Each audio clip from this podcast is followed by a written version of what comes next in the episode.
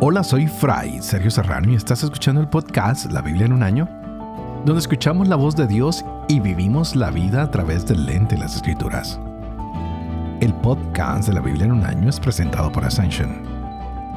Usando la cronología de la Biblia de Great Adventure, edición en español, leeremos desde Génesis hasta Apocalipsis, descubriendo cómo se desarrolla la historia de la salvación y cómo encajamos en esa historia hoy. Y continuamos con nuestro libro de Reyes y wow, definitivamente hay muchas sorpresas. Llegamos hoy al capítulo 2 y veíamos ayer cómo estaba David dando la bendición a Salomón. Su otro hijo se había querido autonombrar rey y aunque David está en cama y está en su casa y los hombres tienen unos planes, el plan de Dios siempre sale adelante. No hay quien pueda cambiar los planes de Dios. Todo siempre funciona de manera perfecta. Y hemos visto a un Dios que es bueno, que es bondadoso, que es maravilloso, que ha cometido errores y que pide perdón. Y empezamos a ver también la bondad, la maravilla en Salomón, quien le pide a Dios sabiduría Dios le da sabiduría, inteligencia, riquezas y muchas cosas más. El capítulo que vamos a leer el día de hoy es un poquito diferente. Estaremos viendo la muerte de David y los consejos que David da a su hijo Salomón. Y no son nada agradables. Es un padre que está planeando algunos asesinatos políticos para asegurar el reinado de su hijo. Hay cosas que uno podría pensar, wow, ¿Son estos los consejos de un padre para con un hijo? ¿Son estos realmente los consejos del rey cuyo corazón es semejante al corazón de Dios? Así que hoy hay retos en este capítulo para que nosotros encontremos el amor de Dios en todas estas letras, para que podamos entender cuál es el plan de Dios en medio de nuestros errores humanos. Dios escribe derecho en renglones torcidos, se dice popularmente. El pecado parece que está presente, que está por aquí, por allá, pero aunque haya pecado no se deja de cumplir la voluntad del Señor. Salomón tal vez no era tan fuerte como su padre y curtido por las dificultades de la vida, pues él se ha creado en los palacios, por eso varias veces escucharemos que el padre David le dice, esfuérzate y sé hombre, adelante, sé valiente, hazlo con prudencia. Le da muchos consejos hoy a su hijo. Y como lo dije hace un momento atrás, algunos no son los mejores consejos. Pero vamos a ver qué pasa con esta historia. Estaremos leyendo 1 Reyes capítulo 2, 2 Crónicas capítulos 2 y 3 y tendremos el Salmo 62. Este es el día 144. Empecemos.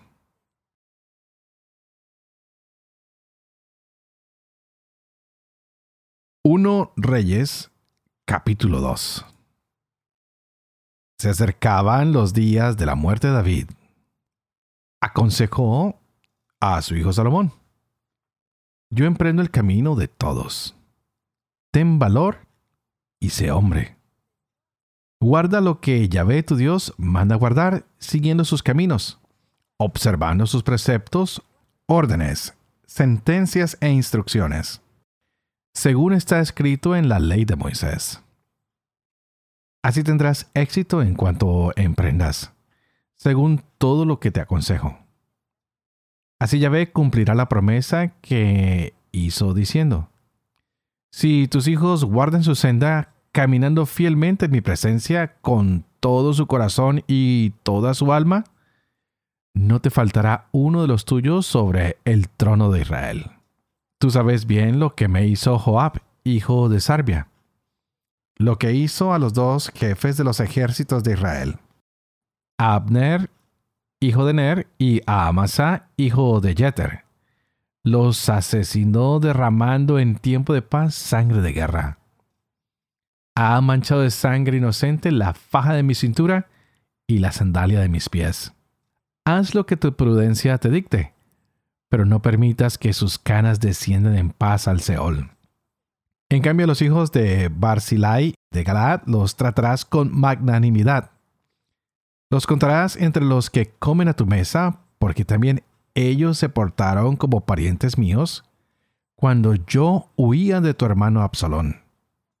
Ahí tienes a Semei, hijo de Gerá, el benjaminita de Bahurín, que me lanzó atroces maldiciones el día en que yo iba a Mahanaín. Pero bajó a mi encuentro al Jordán, y entonces le juré por Yahvé, no te mataré a espada, pero tú no lo dejes impune. Eres hombre avisado y sabrás qué hacer con él para que sus canas bajen en sangre al Seol.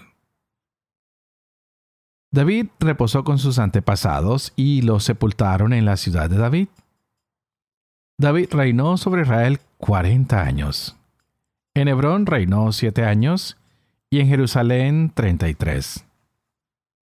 Salomón se sentó en el trono de David su padre, y el reino quedó establecido sólidamente en su mano. A Adonías, hijo de Hagit, fue donde Betsabé, madre de Salomón. Ella le preguntó, ¿En son de paz? Respondió, paz, y añadió, Tengo algo que decirte. Ella dijo, Dilo. Respondió, Tú sabes que el poder real me pertenecía y que todos los israelitas tenían puestos los ojos en mí para hacerme rey. Pero el poder real me dio la espalda y fue a parar a mi hermano pues Yahvé lo tenía destinado para él. Ahora pues, tengo un único ruego que hacerte y no me apartes la cara. Ella le dijo, habla. Él dijo, habla por favor al rey Salomón, que a ti no te volverá la cara. Que me dé por mujer a Abisac, la tsunamita. Betsabé contestó, está bien hablaré al rey en favor tuyo. Betsabé entró donde el rey Salomón para interceder en favor de Adonías. El rey se levantó a su encuentro, hizo una inclinación ante ella y tomó luego asiento en su trono. Dispuso un trono para la madre del rey, que tomó asiento a su derecha. Ella dijo, tengo solo un pequeño ruego que hacerte. No me vuelvas la cara. El rey contestó, Expón tu ruego, madre, que no te volveré la cara. Ella continuó, Que Abisac, la tsunamita, sea entregada por mujer a tu hermano Adonías. El rey Salomón replicó a su madre, ¿Por qué pides tú a Abisac la tsunamita para Adonías? Pide también para él el poder real, pues además de ser mi hermano mayor, ya tiene de su parte al sacerdote Abiatar y a Joab, hijo de Sarbia. El rey Salomón juró entonces por Yahvé. Así me castigue Yahvé una y mil veces si al decir tal cosa no se ha jugado Adonías la vida. Vive Yahvé quien me ha entronizado y consolidado sobre el trono de David mi padre, y me ha dado una dinastía tal como había prometido, que Adonías será hoy hombre muerto. El rey Salomón envió a Benaías, hijo de Joadá, que cargó sobre él y lo mató. En cuanto al sacerdote Abiatar, el rey le dijo, A Anatot, ve a tus tierras. Eres reo de muerte, aunque en esta ocasión no voy a matarte. En atención a que llevabas el arca de mi señor, ya ve en presencia de mi padre David, y que compartiste todas las tribulaciones de mi padre. Salomón destituyó a Abiatar de su función como sacerdote de Yahvé cumpliendo así la palabra que Yahvé había sentenciado contra la casa de Eli en Silo.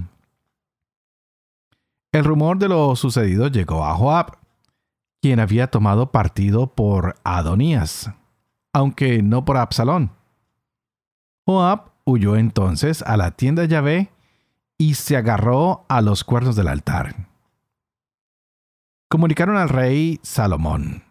Joab ha huido a la tienda de Yahvé, y allí está al lado del altar. Salomón envió a decir a Joab, ¿Qué te sucede que has huido al altar? Joab respondió, He tenido miedo de ti y he huido a Yahvé. Salomón envió a Benaías, hijo de Joadá, con esta orden. Ve, carga contra él. Benaías entró en la tienda Yahvé y le dijo, Así dice el rey, sal. Respondió, No, aquí moriré. Benaías llevó respuesta al rey. Así ha hablado Joab, y así le he respondido. El rey le dijo, haz como él ha dicho, carga contra él y entiérralo. Así apartarás de mí y de la casa de mi padre la sangre inocente derramada por Joab. Que Yahvé haga recaer su sangre sobre su cabeza por haber cargado contra dos hombres más justos y mejores que él, asesinándolos con la espada, sin que mi padre David supiera nada de ello. Abner hijo de Ner, jefe del ejército de Israel, y a Amasa, hijo de Jeter, jefe del ejército de Judá. Que la sangre de ellos recaiga sobre la cabeza de Joab y la de su descendencia para siempre. Para David, su descendencia, su casa y su trono, haya paz perpetua de parte de Yahvé.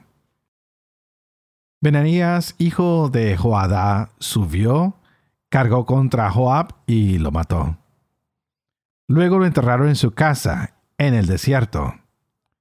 En su lugar, el rey puso al frente del ejército a Benaías, hijo de Joadá, y en lugar de Abiatar, puso a Sadoc el sacerdote. El rey envió a llamar a Semei y le dijo: Constrúyete una casa en Jerusalén y vive en ella. No saldrás de allí ni a un lado ni a otro. Ten por cierto que el día en que salgas y cruces el torrente Cedrón, morirás y tu sangre caerá sobre tu cabeza. Semei dijo al rey, Está bien lo que dices. Tu siervo hará como el rey mi señor ha dicho. Semei permaneció en Jerusalén por mucho tiempo. Pero al cabo de tres años, dos siervos de Semei huyeron a donde Aquis, hijo de Maacá, rey de Gad se lo comunicaron a Semei, tus siervos están en Gad. Semei se alzó, aparejó su burro y marchó a Gad, donde Aquís en busca de sus siervos. Fue y se trajo de Gad a sus siervos. Informaron a Salomón. Semei ha ido de Jerusalén a Gad y ha traído a sus siervos. El rey envió a llamar a Semei y le dijo, no te hice jurar por Yahvé y te advertí. El día en que salgas para ir a donde quiera que sea, ten por cierto que morirás, y tú asentiste a lo que escuchabas. ¿Por qué no has guardado el juramento pronunciado ante Yahvé y la orden que te impuse? El rey añadió, Tú sabes todo el mal, bien lo recuerdas, que hiciste a David mi padre. Que Yahvé haga recaer toda tu maldad sobre tu cabeza. Pero el rey Salomón sea bendito y el trono de David se mantenga firme por siempre ante Yahvé. El rey dio instrucciones a Benaías, hijo de Joadá, que salió y cargó contra él hasta que murió. El poder real quedó entonces consolidado en manos de Salomón.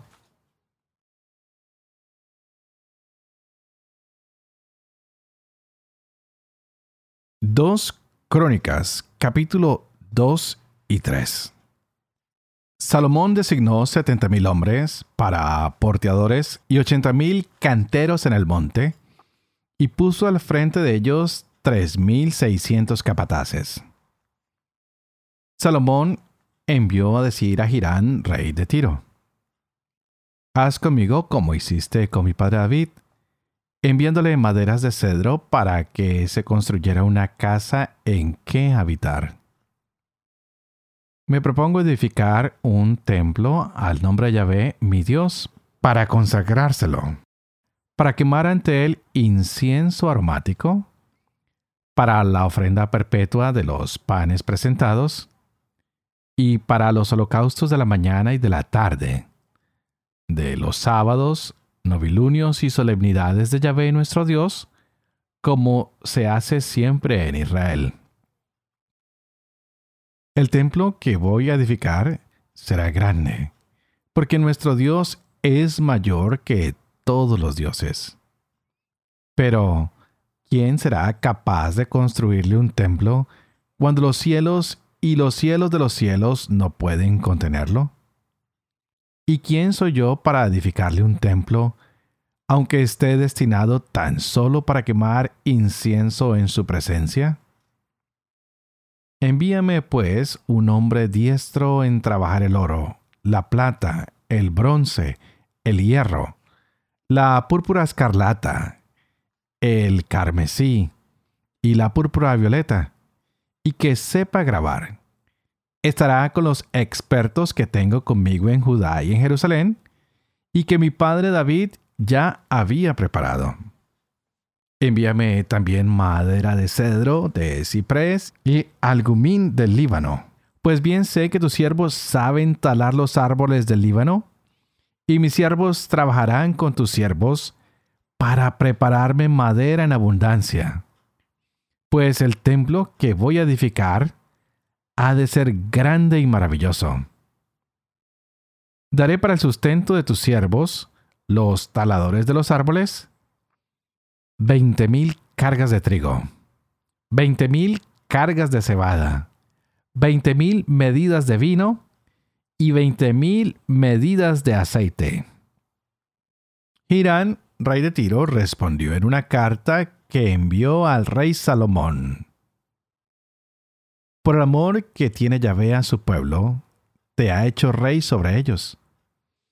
Y añadía Hirán, Bendito sea Yahvé, el Dios de Israel, hacedor del cielo y de la tierra, que ha dado al rey David un hijo sabio, prudente e inteligente, que edificará un templo a Yahvé y un palacio para sí. Te envío pues ahora a Hirán Abí, hombre hábil, dotado de inteligencia. Es hijo de una danita, y su padre es de Tiro. Sabe trabajar el oro, la plata, el bronce, el hierro, la piedra y la madera, la púrpura escarlata, la púrpura violeta, el lino fino y el carmesí.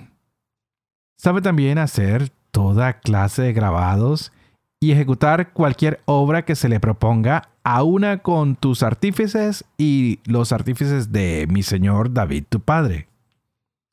Que mande pues a sus siervos el trigo, la cebada, el aceite y el vino de que ha hablado mi señor, y por nuestra parte cortaremos del Líbano toda la madera que necesites y te la llevaremos en balsas por mar hasta Jope, y luego tú mandarás que la suban a Jerusalén. Salomón hizo el censo de todos los forasteros residentes en Israel, tomando por modelo el censo que había hecho su padre David. Eran 153.600. De ellos, destinó 70.000 para el transporte de cargas, 80.000 para las canteras en las montañas y 3.600 como capataces para los trabajos del pueblo. Empezó pues Salomón a edificar el templo de Yahvé en Jerusalén, en el monte Moriah, donde Dios se había manifestado a su padre David, en el lugar donde David había hecho los preparativos en la era de Ornán el Jebuseo. Comienzo a las obras el segundo mes del año cuarto de su reinado. Este es el plano sobre el que Salomón edificó el templo de Dios. 60 codos de longitud, en codos de medida antigua, y 20 codos de anchura. El vestíbulo que estaba delante de la nave del templo tenía una longitud de 20 codos, correspondiente al ancho del templo, y una altura de 120. Salomón lo recubrió por dentro de oro puro.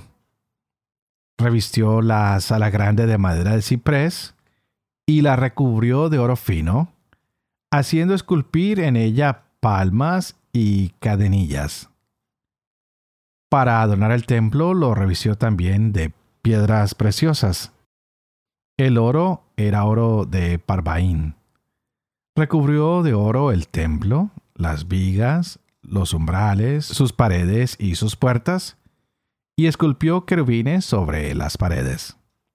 Construyó también la sala del Santo de los Santos, cuya longitud correspondiente al ancho del templo era de 20 codos y su anchura igualmente de 20 codos. Lo recubrió de oro puro que pesaba 600 talentos. Los clavos de oro pesaban 50 ciclos. Recubrió también de oro las salas superiores. En el interior de la sala del Santo de los Santos hizo dos querubines de obra esculpida que revistió de oro. Las alas de los querubines tenían 20 codos de largo. Un ala era de 5 codos y tocaba la pared de la sala. La otra ala tenía también 5 codos y tocaba el ala del otro querubín. El ala del segundo querubín era de 5 codos y tocaba la pared de la sala. La otra ala tenía también 5 codos y pegaba con el ala del primer querubín. Las alas desplegadas de estos querubines medían 20 codos. Estaban de pie y con sus caras vueltas hacia la sala. Hizo también el velo de púrpura violeta, púrpura escarlata, carmesí y lino fino con querubines bordados. Delante de la sala hizo dos columnas de 35 codos de alto. El capitel que las coronaba tenía cinco codos. En el santuario hizo cadenillas y las colocó sobre los remates de las columnas. Hizo también cien granadas que puso en las cadenillas. Erigió las columnas delante de la nave, una a la derecha y otra a la izquierda. Y llamó a la derecha Yaquín y a la de la izquierda Boaz.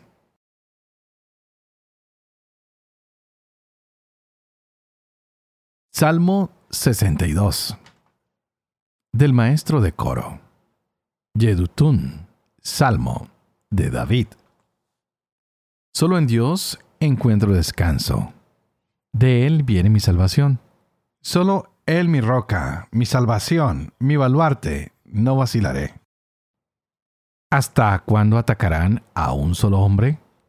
¿Lo abatirán ustedes todos como a una muralla que cede como a una pared que se desploma?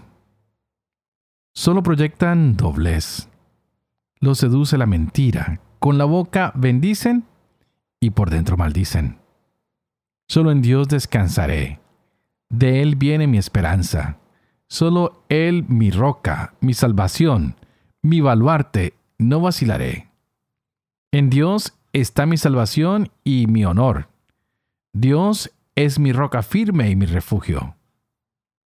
Confíen siempre en Él, pueblo suyo. Presenten ante Él sus anhelos. Dios es nuestro refugio. Un soplo son los plebeyos, los notables pura mentira. Puestos juntos en una balanza pesarían menos que un soplo. No confíen en la opresión. No los atraiga la rapiña a las riquezas si aumentan, no apeguen el corazón. Dios ha hablado una vez, dos veces lo he oído. Que de Dios es el poder, tuyo Señor el amor, que tú pagas al hombre conforme a sus obras.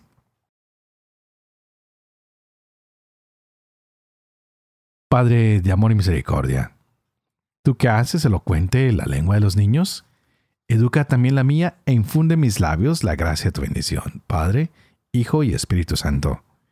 Y a ti te invito para que pidas al Espíritu Santo que abra nuestra mente y nuestro corazón para que podamos gozarnos de esta palabra el día de hoy. Hemos visto instrucciones de David a su hijo Salomón y ya vamos viendo que, wow, la sangre continúa.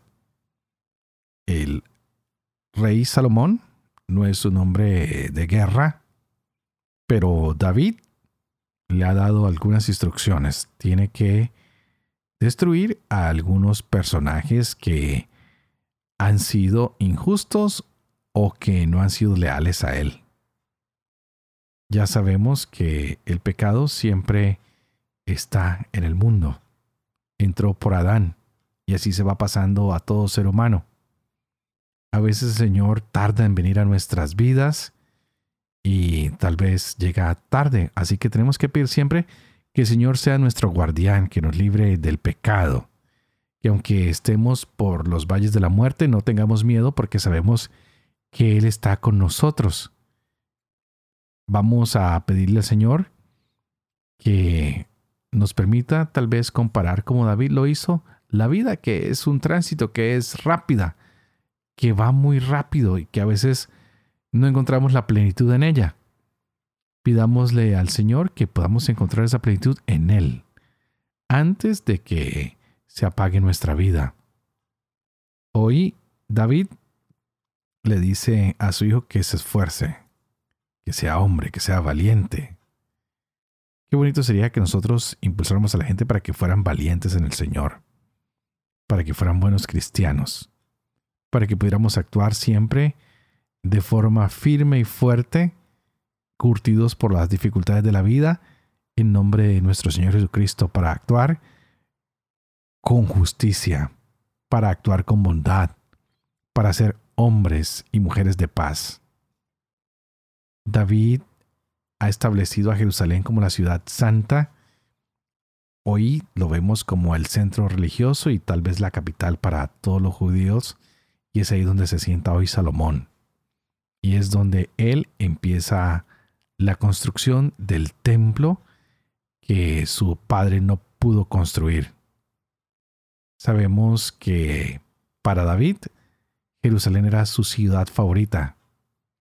Y Salomón ahora la va a embellecer edificando un templo con unas multitudes de trabajadores, con unas multitudes de oro, con unas multitudes de plata, de bronce, de hierro, de maderas. Y podemos destacar que este lugar será para Yahvé. Pero tenemos que preguntarnos, cuando hacemos una obra para el Señor, a veces no estamos buscando también nuestra propia gloria y alabanza. ¿Podremos mantenernos firmes delante del Señor, delante de tanta belleza?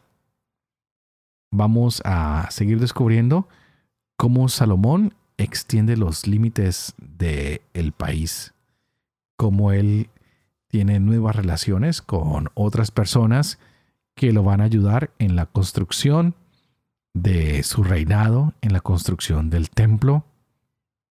Y recordemos que hoy Betsabé, su madre, intercedió por alguien, pero no tuvo suerte. Pidámosle al Señor que a través de la intercesión de María Santísima nosotros siempre tengamos suerte, porque ella intercedió para el primer milagro de Jesús. Y Jesús respondió de una manera positiva.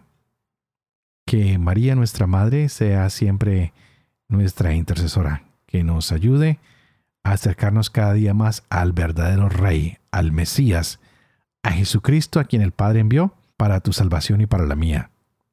Que nuestro corazón esté cada día más preparado para ser hombres y mujeres de paz.